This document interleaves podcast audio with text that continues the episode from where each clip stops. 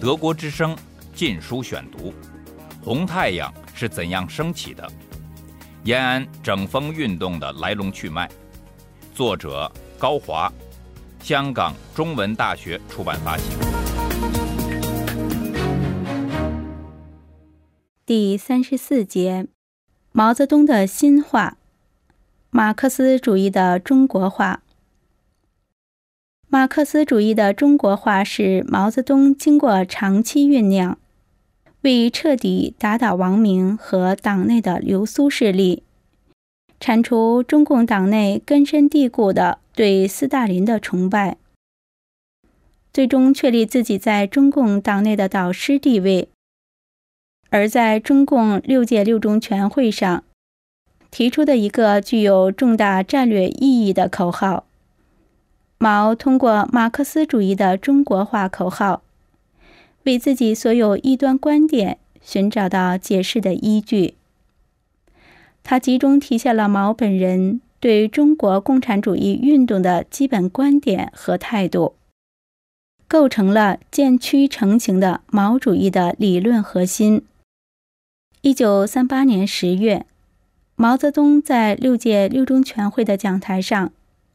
第一次提出马克思主义的中国化概念。毛指出，我们这个大民族数千年的历史，有它的发展法则，有它的民族特点，有它的许多珍贵品。共产党员是国际主义的马克思主义者，但马克思主义必须通过民族形式才能实现。离开中国特点来谈马克思主义，只是抽象的、空洞的马克思主义。因此，马克思主义的中国化，使之在其每一表现中带着中国的特性，即是说，按照中国的特点去应用它，成为全党亟待了解并亟待解决的问题。杨八股必须废止。空洞抽象的调头必须少唱，教条主义必须休息，而代之以新鲜活泼的，为中国老百姓所喜闻乐见的中国作风与中国气派。毛泽东的上述言论，逻辑严密、言简意赅，在民族主义高涨的抗战阶段，完全契合中共干部党员的心态。极具正当性和鼓动性。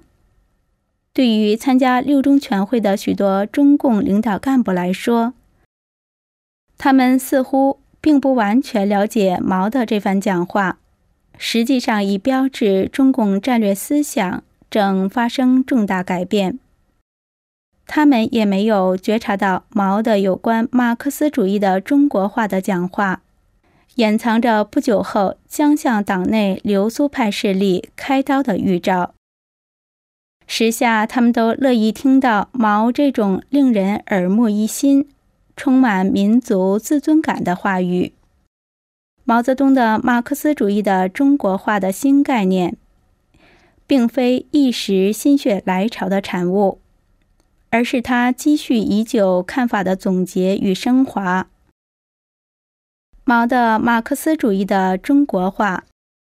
就其主要精神而言，即在于他吸取应用马列阶级斗争、暴力革命的思想和苏共党的组织结构形式，将其与中国历史的重大遗产——农民造反、马上打天下的传统融会统一，使之转化为由共产党领导的。以推翻国民党统治为基本目标的现代农民大革命，作为中共模本的俄式革命理论及经验，虽在毛将中国传统遗产转化为现代农民革命战争的过程中，发挥了重要作用，但俄式理论及其经验与毛的观念和行动又常有不合之处。马克思主义的中国化的口号，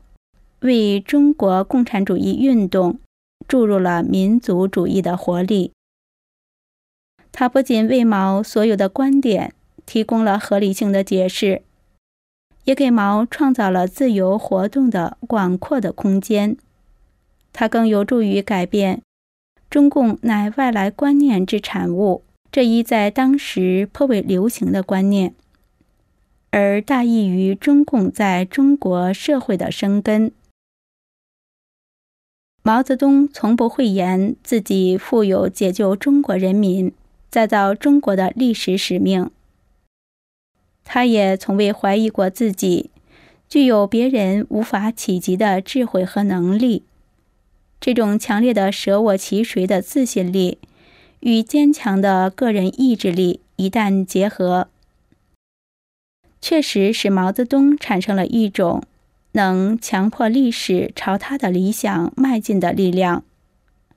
一九三五年后，毛逐渐控制了中共的实权，进而迫切需要创造一个在理论上能为自己自圆其说的解释系统。同时，熟知中国传统的毛泽东也深知，欲成为党的最高领袖，仅手握兵符还不够。还需要成为能为广大追随者提供精神资源的导师。换言之，有君之实而未有师之名，是令毛泽东深感缺憾的。于是，怎样创建师之理论体系，如何使之达到军师合一，就成为长期困扰毛思绪的一大难题。提出马克思主义的中国化，不仅表明毛泽东的解释系统已初见成功，而且标志着毛为确立自己的导师即教主地位而进行的努力已取得重大的进展。毛泽东在一九三八年十月正式提出马克思主义的中国化。主要出自他长期的思考，但是若干资料显示，毛之所以能提出这个命题，也和他受到梁漱溟的启发有关。梁漱溟与毛泽东相识于五四时期的北京，两人均未出国留洋，也未受过国内正规大学的训练，都是自修型知识分子出身。一九三八年一月，这两位在政治思想和个人性格方面迥然不同的老友，在延安的窑洞却有过六次十分深入的交谈。德国之声《禁书选读》。梁漱溟是一个新旧杂糅的中国文化至上论者，一生积极于融汇民主。科学与中国固有文明，以济世的情怀，长期徘徊于学术与政治之间。毛泽东则并非是一单纯的中国文化至上论者。此时的毛已接受了大量列宁、斯大林的思想，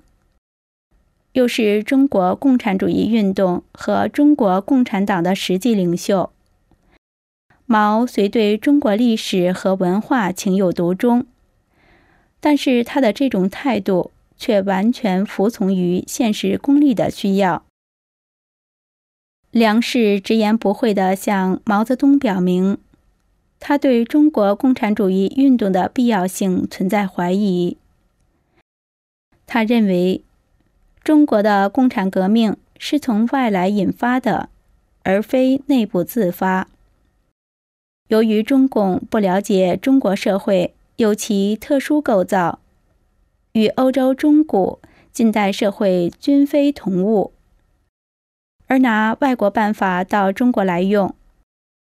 才造成中共过去十年劳而无功，仅靠中共军队维持党的生命。梁氏认为，抗战后因中共放弃对内斗争。倡导团结抗日，适合人心要求，中共才声光出于各党之上，梁氏希望今后中共要认识老中国，建设新中国，不要再靠军事维持一条党命。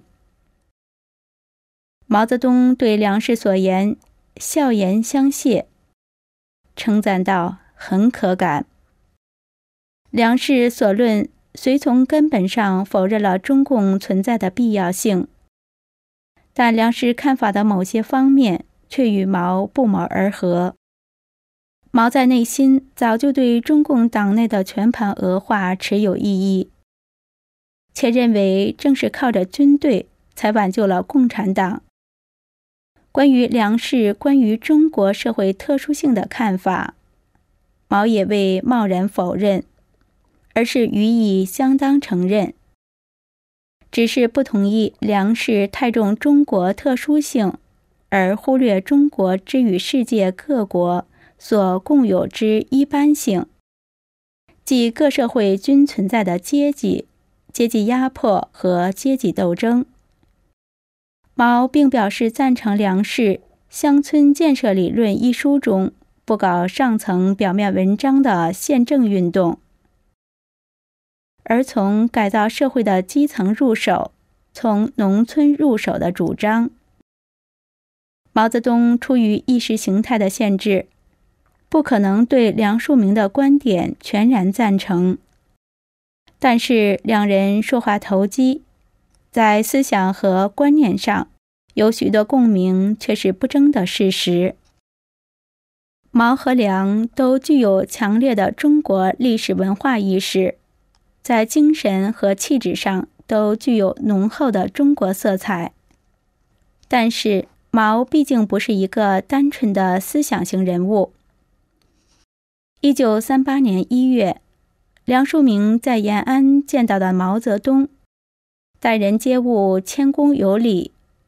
至于毛所具有的金刚怒目的另一面，梁漱溟则要在十五年后才能真正领教。当然，这是后话了。在毛泽东提出马克思主义的中国化的一九三八年，真正能够一眼看穿毛之动机的人，在中共党内唯有王明。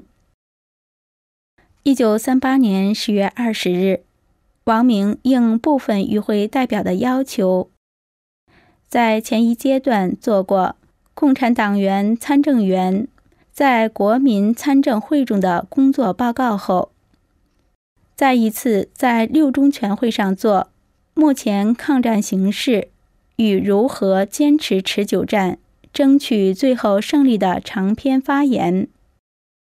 王明在发言中表示拥护毛的意见，但是他又对马克思主义的中国化在实行中可能出现的偏差忧心忡忡。王明提出，在使马克思主义理论中国化的过程中，应注意五个方面的问题：一，首先应学习马列主义；二，不能庸俗化和牵强附会。三不能以孔子的折中论和繁琐哲学代替唯物辩证法。四不能以中国旧文化旧学说来曲解马列主义。五不能在民族化的误解之下，来忽视国际经验的研究和应用。王明的上述看法显然出自其亲莫斯科的立场，表达了中共党内流苏势力对毛泽东有可能利用这个口号背离正统马列的警戒和担心。然而，若从另一个角度来观察马克思主义的中国化的口号，却可发现。这个口号对中共的作用是双重的。